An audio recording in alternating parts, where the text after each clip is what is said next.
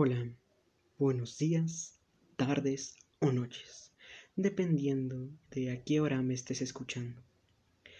Estás escuchando a Alejandro, ya sintonizado en el Mictlán.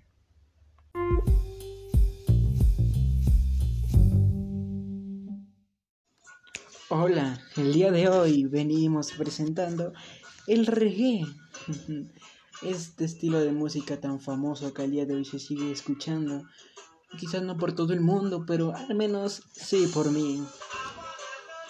Hoy veremos este estilo jamaicano, cómo es tan apreciado por la comunidad y cómo es muy importante, aunque no parezca, aunque no lo crean. El reggae nació gracias al ska, bueno, sí, gracias al ska y al rock steady. El ska fue un estilo de música que quizás en un futuro hablaremos, quizás en la segunda temporada, si hay una segunda temporada, lo podrán escuchar. Y del rock steady. Dirán, ¿cómo que el rock steady? El rock steady fue un subgénero o un género que salió del ska. Y al ver tanto bueno, tantos productores jamaiquinos, nació el reggae. Con un gran representante que sería Bob Marley, el cual estamos escuchando de fondo.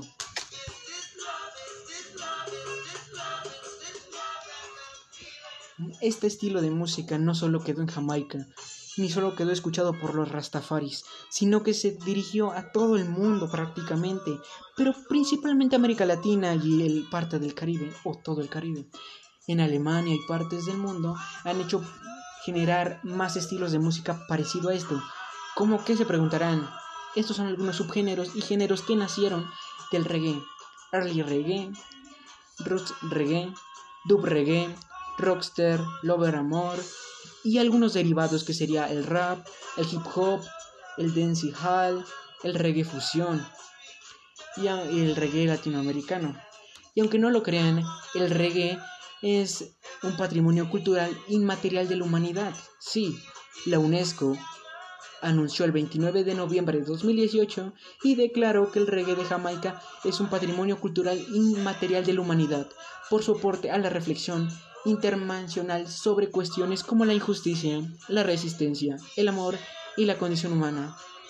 Esto llevando a que el reggae haya sido uno de los más conocidos y de los más famosos del mundo y uno de los más importantes, que quizás al día de hoy ya no se ha mencionado tantos como antes, pero creo que se debería de hacer. Creo que este estilo volvería, tendría que volver a ser lo que fue en sus tiempos de oro. Eh, pues no sé qué más comentarles. Es un estilo de música que habla por sí mismo. Expresa con su música, con su voz y con sus instrumentos lo que quiera decir. Así que ojalá les haya gustado.